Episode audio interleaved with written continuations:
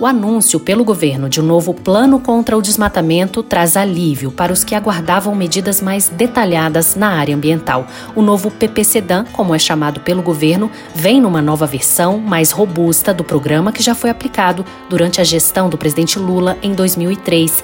Dessa vez, são quatro eixos de atuação bem detalhados que abordam medidas relacionadas à fiscalização, regularização fundiária, mercado de carbono e criação de novas unidades de conservação.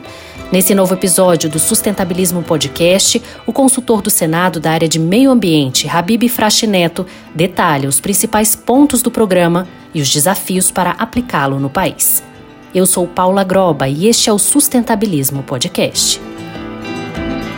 Hoje aqui ao meu lado, o consultor do Senado, Habib Frache Neto. Habib, é um prazer recebê-lo aqui no podcast Sustentabilismo da Rádio Senado. Você que é um grande parceiro aqui da Rádio Senado nas coberturas de longa data, tanto das comissões de meio ambiente, mudanças climáticas, quanto da COP, das COPs que nós fomos aí cobrindo pelo Senado. Um prazer recebê-lo.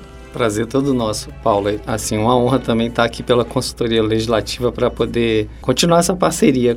Hoje a gente vai falar sobre esse plano, esse plano do governo que foi anunciado finalmente, né? Porque a classe ambiental vem esperando, vem aguardando aí medidas do governo mais efetivas para o combate ao desmatamento e realmente ações mais enérgicas, né? E aí o governo apresentou um plano bem robusto com quatro eixos, muitos pontos importantes, pontos ligados tanto à questão da ciência e tecnologia quanto à fiscalização e também regulamentações que competem ao Congresso primeiro regulamentar por meio de legislação para depois tornar lei e aí sim poder executar. Primeira coisa que fica muito evidente é que o governo deixa um recado, já mostra, né, a que veio, bota os pingos nos is para mostrar que a ofensiva contra o desmatamento e a favor da fiscalização ambiental vai ser grande. Você concorda? Concordo. É um documento bastante denso, foi lançado no Dia Mundial do Meio Ambiente, então tem um simbolismo com a presença do,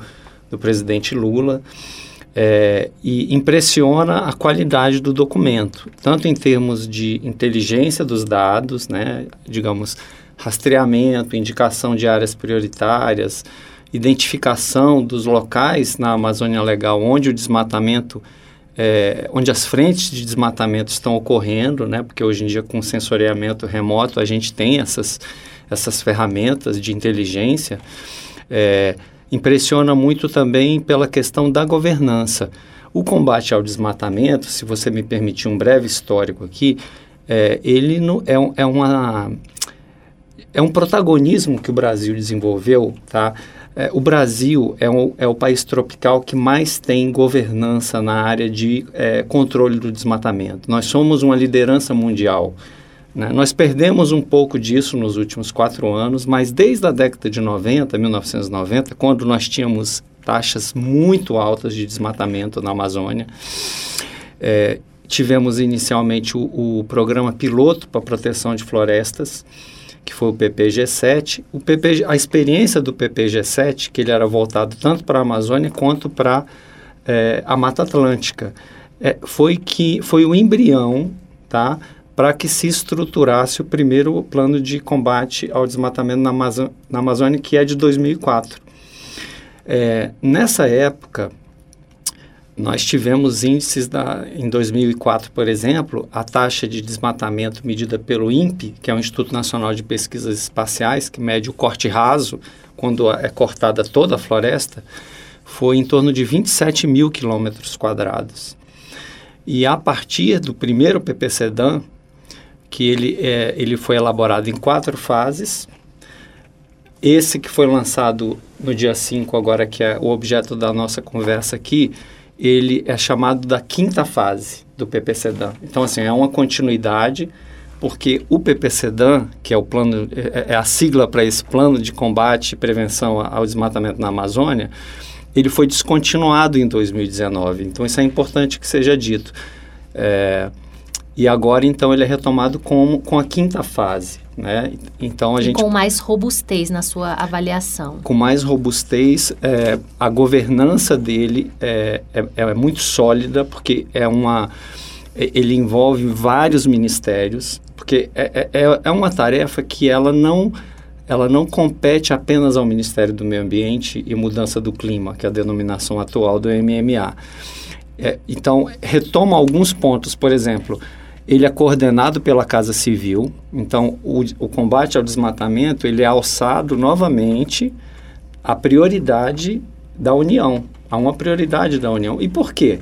A, a ciência tem mostrado que, se você olha um mapa do mundo, os locais no mundo onde você tem mais concentração de biomassa e sequestro de carbono, que hoje é a medida mais é, barata para você reverter a mudança do clima, né? Existem outras medidas né, que a gente conhece, o Brasil tem protagonismo também nisso, por exemplo, energias renováveis, que você diminui a, a emissão de, de é, gases de efeito estufa, mas a manutenção de florestas tropicais é, e a restauração dessa vegetação são, os, são as medidas mais baratas, tá? E no nosso caso, o que, que a gente tem no mundo? Do, as duas, as três áreas, vai, onde você tem isso é, com maior potencial é na região do Congo, as florestas tropical do Congo, na região da Indonésia, Malásia e aqui na Amazônia, na América do Sul. Só que nenhum país tem a capacidade de governança que o Brasil tem. Infelizmente, a gente conhece a região do Congo, ali na África, né, ainda uma politicamente muito instável, né? É, a Indonésia é, é, pode ter alguma característica interessante, mas é, é, muito pequena a área comparado com a floresta amazônica. Então, é, é, é, racional do ponto de vista econômico e é racional do ponto de vista do que nós vamos deixar para quem vai herdar o planeta, né? Então, é, é, se você pensar que nós temos uma floresta com uma biodiversidade imensa e com muitas áreas que já foram é, abertas, vamos dizer assim, o que, que, é racional você fazer? Vamos abrir mais área? Vamos desmatar mais? Não. Vamos é, trabalhar para que essas áreas sejam utilizadas de maneira racional, que é o que a gente vai conversar aqui, é um dos eixos né, de, de aumento da produtividade, é, cadeias econômicas é, que mantenham a floresta em pé, né? É, e porque também tem se mostrado que a boa parte desse desmatamento é resultado de problemas de regularização fundiária. Boa parte desse desmatamento, em torno mais de 50%, em torno de 51% nos últimos anos do desmatamento na Amazônia, ele, ele ocorreu em terras públicas não destinadas tá? terras estaduais e federais. Nas federais isso é mais complicado em torno de 83% desse desmatamento ocorreu em terras públicas não destinadas federais. Durante o governo anterior, a gente ouvia muito nos debates aqui no Senado de especialistas, quando sempre quando vinham falar sobre o meio ambiente, falavam sobre a falta de governança, ou seja, nós passamos por um período aí em que os especialistas cobravam maior governança, exatamente porque estava havia um vácuo aí nesse nessa parte, né, da questão ambiental que impacta diretamente na, no, nos índices de desmatamento. E é por isso que o governo retoma com tanta, com tanta força nisso. Exato. E criando novas unidades de conservação, né? Ele, ele cria mais unidades, quer criar 3 milhões de hectares de unidades de conservação até 2027. Isso é uma forma também de tentar blindar as áreas públicas do desmatamento, não é isso? Sem dúvida, porque quando você cria uma unidade de conservação ou você homologa uma terra indígena, você dá destinação para as florestas públicas. E onde que a grilagem atua? Boa parte do desmatamento na Amazônia, ele se dá nessas áreas por meio de grilagem. Por quê? Porque existe um incentivo, um incentivo ao especulador, tanto um incentivo em termos de expectativa de regularização futura, Tá? E existem diversas leis que foram editadas desde 2009, tá? Que vão sinalizando a perspectiva de regularização fundiária, de invasões. Em tese não era para ser assim, mas é, de fato é o que tem ocorrido. Então existe uma expectativa de que após a invasão e o desmatamento e a venda da madeira ilegal, você vai ter no futuro uma regularização dessa invasão. E falando nessa parte ainda da questão de fiscalização, é, novas áreas de conservação, unidades de conservação, Esse documento apresentado, né, esse novo plano, ele prevê a criação de mais quatro delegacias da Polícia Federal na região da Amazônia, criação de escritórios de investigação em nove estados da Amazônia, contratação de agentes ambientais, analistas, compra e locação de seis aeronaves e o reforço e monitoramento tecnológico desses crimes. A Polícia Federal ela é, ela é muito aliada à questão ambiental no Brasil, sempre foi, né? É, a Polícia Federal, assim, é, é, um exemplo de, de serviço público, na minha opinião. Nós tivemos a oportunidade de fazer uma visita como consultoria legislativa há umas três semanas ao Instituto Nacional de Criminalística. E a Polícia Federal, ela capitaneou um, um, programa que ele é acessível aos órgãos públicos federais, estaduais e municipais, né? E é um, e é um sistema de sensoriamento remoto. É, então, só para te dar um exemplo, chama Brasil Mais. O órgão ambiental do Amazonas tem esse sistema. Aí eles nos, nos contaram, foi uma pessoa lá no órgão ambiental pedir uma autorização para desmate. E aí o órgão ambiental tem esse sistema e perguntou, ah, qual é a coordenada? É a coordenada tal. Aí eles abriram em tempo real tem um atraso de alguns dias, tá? E viram que a área já estava desmatada. Então, em vez deles darem a autorização de supressão, a pessoa já foi autuada por desmatamento. Então, a Polícia Federal, esse é só um exemplo, né, é, é, da atuação da Polícia Federal. E, e, e, é muito salutar que a gente tenha essas delegacias, porque passou-se, infelizmente, uma mensagem nos últimos quatro anos de que você fazer atividades ilegais, você entrar com a máquina que está é, sendo usada para escavar um garimpo sem autorização, que isso seria legítimo, que a fiscalização não deveria atuar nem destruir aquelas máquinas. E, e quem trabalha com fiscalização sabe que é, impossível você tirar aquela máquina do meio da floresta, que foi colocada ali por, um, por uma pessoa, um grupo capitalizado, porque são máquinas muito caras, é, e vai levar para onde? o poder público não tem nem é, caminhão para transportar. Quando você vem e destrói o equipamento do crime organizado, vamos chamar assim, você descapitaliza ele. Então, estou só dando um exemplo dos casos que nós temos. É, o problema da, da, do, do, garimpo legal, do desmatamento na Amazônia, ele não é de agora. Tá? Ele, ele, é um, ele é resultado da forma como a Amazônia foi ocupada. Isso, isso a gente tem que reconhecer. E, e inclusive, é, muitas vezes os agricultores que foram para lá, ah, eles desmataram, mas eles foram incentivados a desmatar na década de 70 eles foram é, era quase que Exatamente, assim era uma obrigatoriedade. a região. Exatamente né? as leis ambientais eram outras. Então a gente tem que diferenciar os públicos né é, a nossa preocupação aqui, esse agricultor, ele precisa de quê? De assistência técnica, de apoio para as cadeias econômicas que precisam ser criadas para Sustentáveis, que... né? Exatamente. É, e isso envolve não só um plano da União, tanto que o, o, o, plano ele enfatiza bastante a articulação federativa com os estados e com os municípios, sobretudo municípios, porque é quem está na ponta e é quem, é quem pode fazer a regularização ambiental das propriedades rurais que estão ali naquele município, apoiar para que uma agricultura que não precise desmatar tanto se estabeleça, por exemplo, né? E dar segurança jurídica também para os que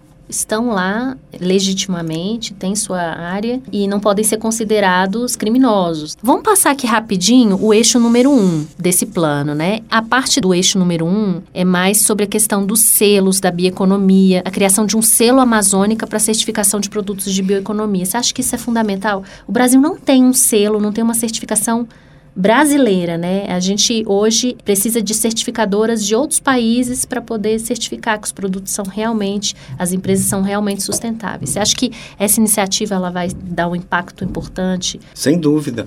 Essa ideia do selo é muito interessante, porque na Amazônia você tem uma série de cadeias que podem ser incentivadas, tanto de produtos da Amazônia, né, quanto produtos é, ligados a técnicas de agrofloresta, por exemplo. Existe uma infinidade de medidas que podem ser adotadas, só que elas dependem de uma articulação não só federativa, mas da atuação também do setor é, privado. Tá? Por exemplo, nós temos uma iniciativa é, que chama-se a Moratória da Soja, que você conhece, foi para o 15º ano, né? que é, foi capitaneada pela ABIOV, que é a Associação Brasileira dos Produtores de Óleos Vegetais. Então, eles, eles mapeiam na Amazônia quem produz soja e, e, se essa soja vem de áreas livres de desmatamento. Só para citar um exemplo da, da, participação da iniciativa privada. E isso pode ser feito para várias cadeias. E o que tem, e o que tem sido chamado de rastreabilidade. O selo é um pouco isso. O selo, ele é uma, digamos assim, é uma chancela de que aquele produto foi produzido, aí você coloca os critérios, sem utilização de trabalho análogo à escravidão, sem desmatamento, né? A partir de uma propriedade que está regularizada dentro do sistema do cadastro ambiental rural. Muitos brasileiros têm aquela visão assim, a Amazônia, os rios, a floresta e tal, mas lá vivem em torno de 30 milhões de pessoas. Só de assentados rurais da reforma agrária, são em torno de 450 mil famílias. Essas famílias foram assentadas por governos de direita, de esquerda, de centro. Não há ideologia nos assentamentos rurais, no sentido de que ah, só esse ou aquele governo fez. É uma política que o Brasil tem realizado. E, e é importante que se diga que muito do desmatamento vem dos assentamentos. Exatamente. Não necessariamente são os assentados que é, que fazem o desmatamento, tá?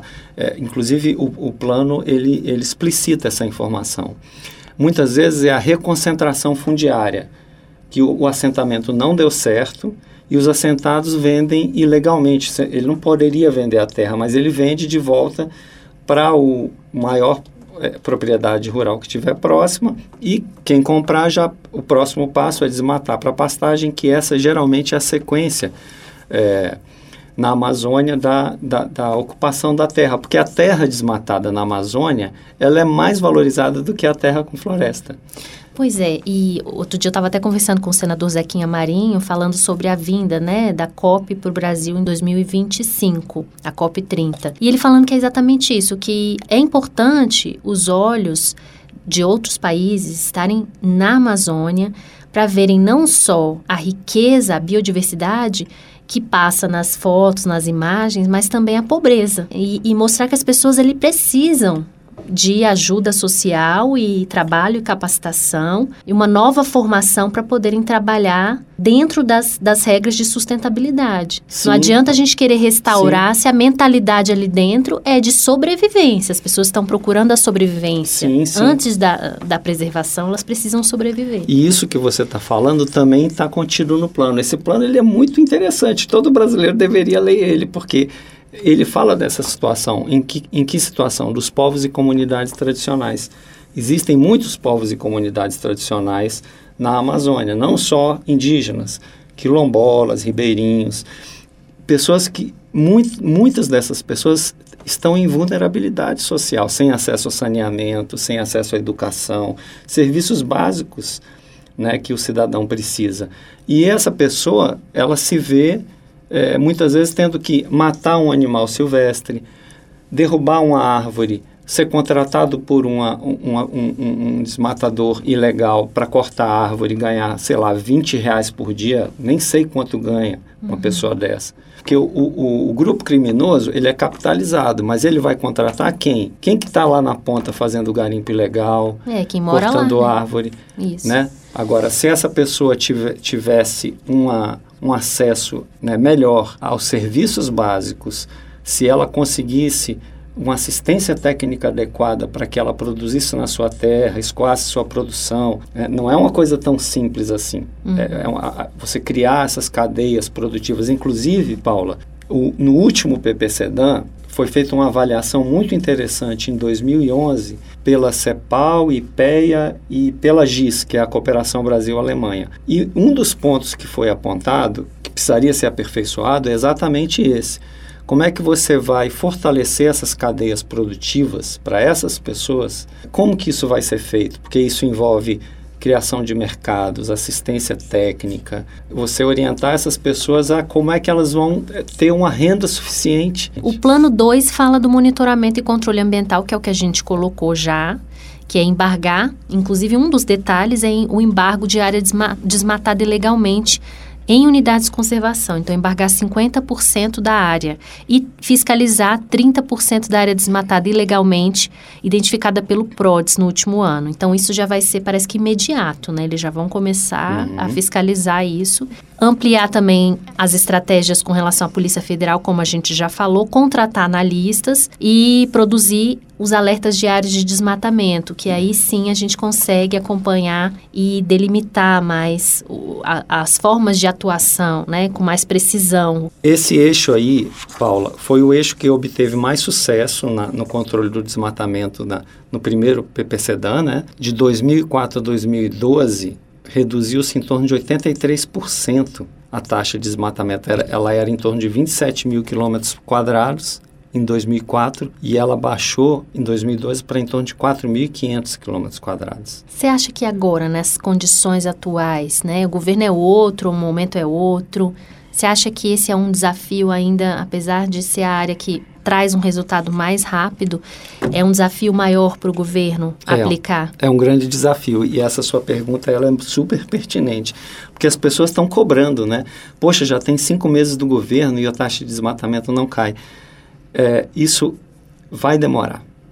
Vai demorar porque a gente atingiu em torno de 13 mil quilômetros quadrados em 2021. Então, assim, houve um aumento é, é, significativo a partir de 2015, mais acentuadamente a partir de 2019. E, assim, é uma mensagem que é lançada, por um lado, de que, opa, peraí, a gente pode desmatar porque um dos pontos, né? Não tem fiscalização, quando você vem e muda essa postura, não é de imediato que você obtém uma resposta. Digamos assim, é o eixo que obteve mais sucesso no primeiro PPCDAN e que deve obter também um, um, sucesso relativo, ele tem um limite, a gente vai falar disso aqui. Comando e controle, ele tem um limite, mas ele é absolutamente necessário. Principalmente quando você tem sistemas de inteligência como você citou aqui, os alertas de desmatamento, você consegue mapear onde, tão, onde estão as frentes de desmatamento, uhum. você consegue trabalhar com instrumentos de crédito, tá? É, então, por exemplo, no primeiro PPCDAN, e isso vai ser retomado, você tinha a lista de municípios mais críticos, onde o desmatamento era maior, e você atuava com mais foco, tá? Uhum. Só que o desmatamento, ele agora ele tem uma dinâmica um pouco diferente. A dinâmica do desmatamento vai mudando. Então agora você tem, além da questão de muito desmatamento em áreas públicas não destinadas, você tem uma interiorização do desmatamento. E você tem agora um retorno a uma característica que existiu lá por 2012, mais ou menos, ou um pouco antes disso, que são é, grandes áreas desmatadas, acima de 100 hectares, tá? Então, é, é, são dinâmicas que estão sendo colocadas. Eu tenho certeza que, é, em, em, talvez em pouco tempo, se consiga um, um sucesso no, no, controle do desmatamento. O principal objetivo desse plano agora, que é colocado, é o seguinte: desmatamento zero até 2030. O que, que é desmatamento zero? Considerado desmatamento zero? Você acabar com o desmatamento ilegal, e todo desmatamento legal, porque isso existe, tá? Um proprietário de terra em Mato Grosso hoje, em área de cerrado, ele vai ter que manter como reserva legal 35%. Então ele pode desmatar o resto, se ele tiver uma autorização, né? Uhum. Agora, na questão do desmatamento legal, a, o que o plano pretende que esse desmatamento seja compensado, tá? Que haja uma compensação. É uma tarefa muito ambiciosa. Só que, ao mesmo tempo, quando você sinaliza isso, você está tá sinalizando para os atores econômicos um rumo. No eixo 3, na minha avaliação, seria o eixo mais delicado, que é a parte da, do ordenamento territorial e fundiário. Sempre foi um problema. Né, em todos os governos essa parte. E agora mais ainda, né, porque houve aí uma dinâmica, como você falou, e a dinâmica também fundiária se modificou ao longo desses anos. Você concorda comigo que ele vai ser o maior desafio? Eu não sei se o maior desafio, mas ele vai ser um grande desafio. Talvez o maior. Por isso que você está levantando. A gente que é aqui do Distrito Federal, é, eu trabalhei como perito ambiental do Ministério Público. E a gente ficava abismado, porque nesse quadradinho aqui de 5 mil quilômetros quadrados, é uma confusão fundiária Né? Exatamente. Quem mora em Brasília há muito tempo sabe a questão da, da grilagem, dos loteamentos irregulares e tal. E ele, isso se deu exatamente nas áreas onde tinha indefinição. O que, que é terra da União? O que, que é de particular que não foi desapropriado? Então, você imagina agora para a Amazônia, Exatamente. com as extensões territoriais da Amazônia, né? Uhum. Então, é, é, sem dúvida, talvez você esteja certa. Esse seja, talvez esse seja o maior desafio. Aqui eu coloco o desafio porque também tem a questão do lobby na, no Congresso. Não só congressistas, mas grupos que vêm ao Congresso fazer uma pressão. E o eixo 4, você queria colocar mais alguma coisa desse eixo? É, do ordenamento fundiário, é, no primeiro PPCDAN, ele não teve tanto sucesso, tá? Assim, é, ele teve sucesso porque foram criadas é, em torno de 50 milhões de hectares de unidades de conservação, contando federais e estaduais, tá? E foram homologadas em torno de 10 milhões de hectares de terras indígenas. Então, esse foi um aspecto interessante. Pegou áreas públicas não destinadas e ou transformou em unidade de conservação ou em terra indígena é, homologada. Inclusive, você mencionou que nesse plano agora também se pretendem é, se pretende criar a unidade de conservação. Isso. Só que a unidade de conservação, ela tem um aspecto que é o seguinte, não adianta você só criar a unidade de conservação, né? Porque senão fica como é chamada as, as, as UCs de papel, sem pessoal, sem estrutura. E nós temos colegas que trabalharam em unidade de conservação na Amazônia, né, que passaram por situações assim de perigo de vida. Então, é, enfim, mas de qualquer maneira, a criação da unidade, de uma unidade de conservação, ela já sinaliza uma apropriação pública daquele território. Então, é interessante. Mas falta ainda um pouco mais, é, tem que ser feito, né? O programa ARPA, que é Áreas, Áreas Protegidas da Amazônia, foi o que possibilitou no primeiro PPCDAN essa grande regularização e a, e a, ministra Marina Silva teve um papel muito importante. Agora nós estamos vivendo o quê em relação a essa questão da regularização fundiária? Um problema bem grave que é é, aí já, ele já, já tem uma, interface com o cadastro ambiental rural. Muita fraude no cadastro ambiental rural, pessoas declarando como propriedade sua área, áreas em unidade de conservação, em terras indígenas, em áreas públicas. E esses registros todos do, dentro do CAR, eles vão ter que ser analisados. Revistos, né? Auditados. Uhum. Né? Então, aí você tem...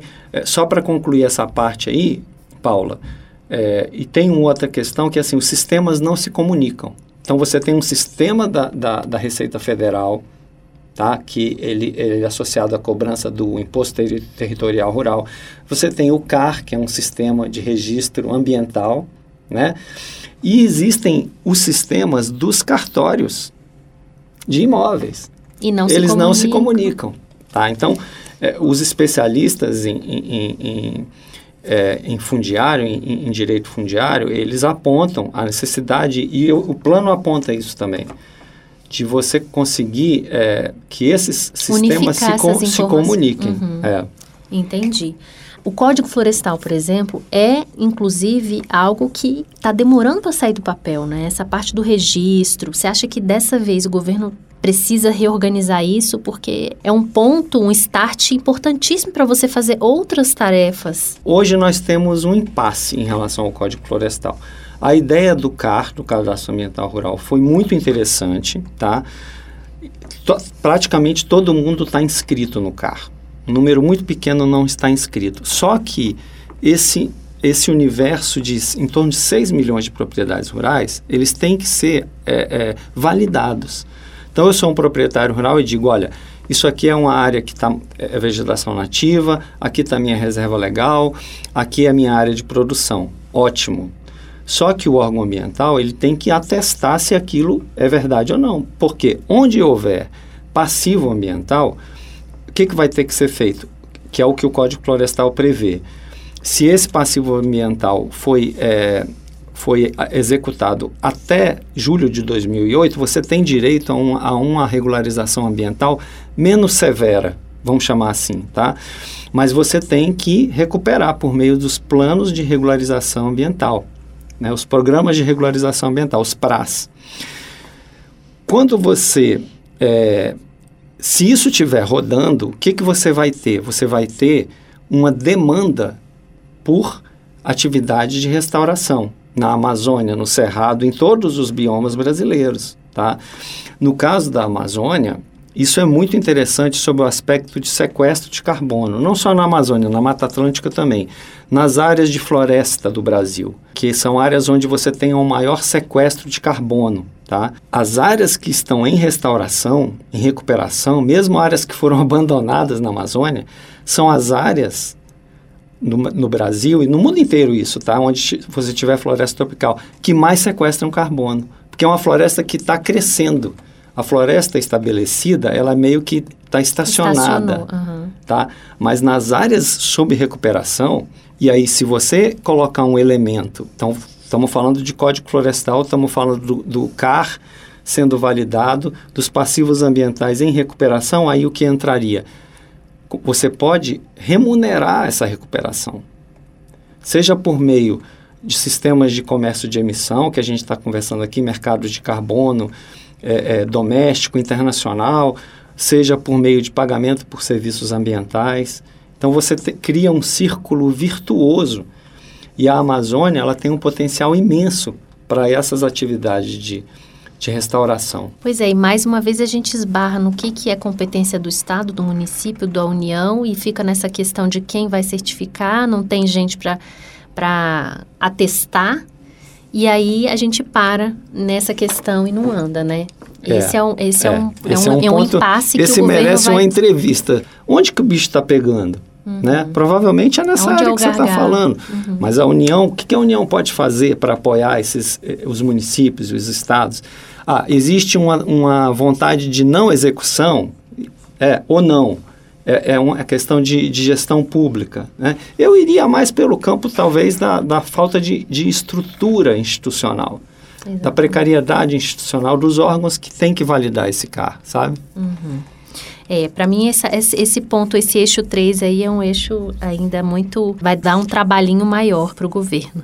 E aí finalmente a gente chega ao eixo 4, que é a questão dos instrumentos normativos, que aí aqui a gente fala um pouquinho mais sobre o papel do Congresso, até porque o Congresso vai ter que ajudar na aprovação dessas leis, né? O governo cita oferecimento de juros mais baixos e outros incentivos à produção sustentável. Agora, um ponto específico que o Congresso inclusive já está debruçado, o Senado especificamente, tem quatro projetos que estão tramitando em, em, em conjunto, em né? conjunto né? aqui no Senado, é a regulamentação do mercado de carbono. E aí a gente entra com esse detalhe que você tem acompanhado os debates aqui na Comissão de Meio Ambiente, a senadora Leila Barros é a relatora. Como é que está?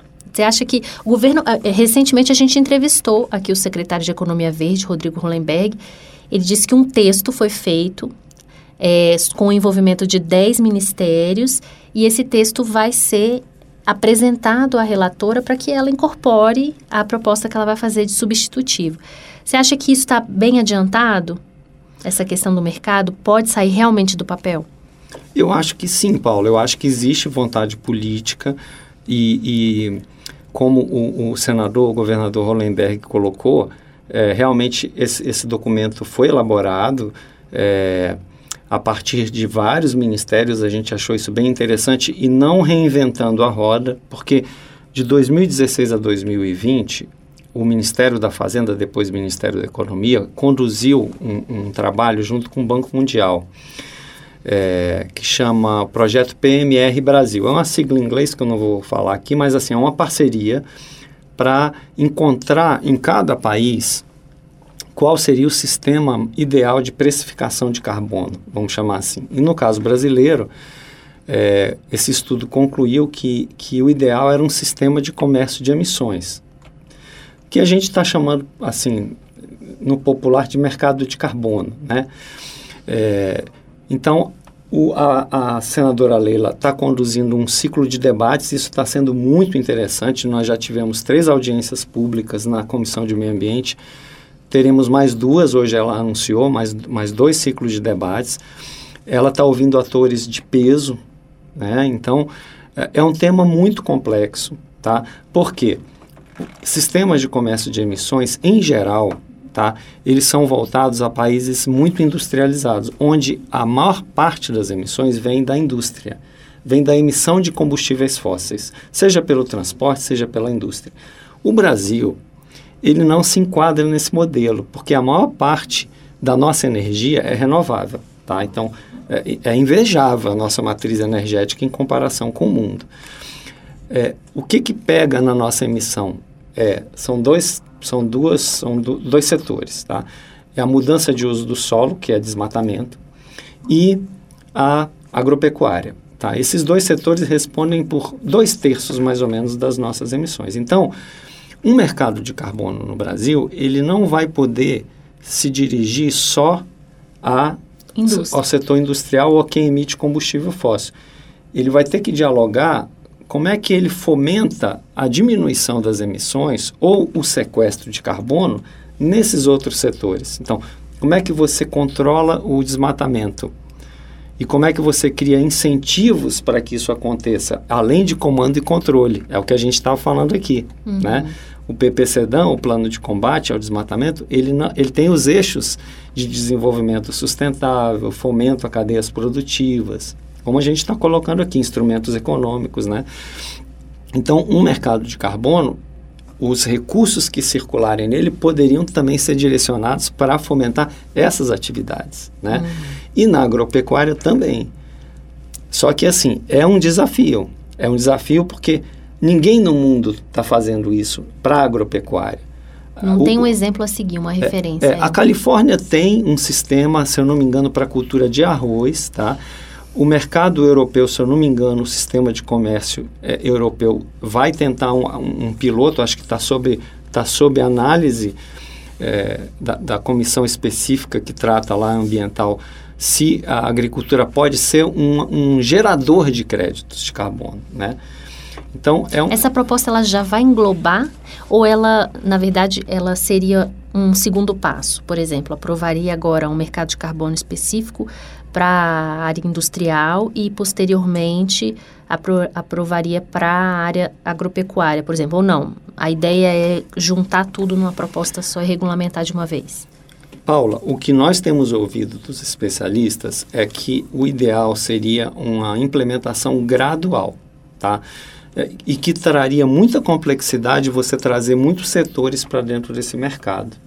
Hum. Só para te dar um exemplo, nós temos o RenovaBio, que é o programa né, de é, para biocombustíveis. Você tem uma, uma cédula de, é, de, descarbonização, os CBIOS, né? E, esse programa ele, ele dialogaria, ele, ele, ele, conversaria com o mercado de carbono. Essa é uma questão que está sendo colocada. Uhum. Então, alguns especialistas dizem vão no sentido do que você colocou, que o ideal seria uma implementação gradual, deixar o Renovabil que é um programa específico para biocombustíveis, rodando como ele já roda, né? E ao longo do tempo, você é, trazer outras atividades. É, uma das pessoas que é, colocou, é, um dos especialistas né, nessa área, que é o professor Raoni Rajão, da UFMG, ele inclusive está no MMA agora, nessa área de controle do desmatamento.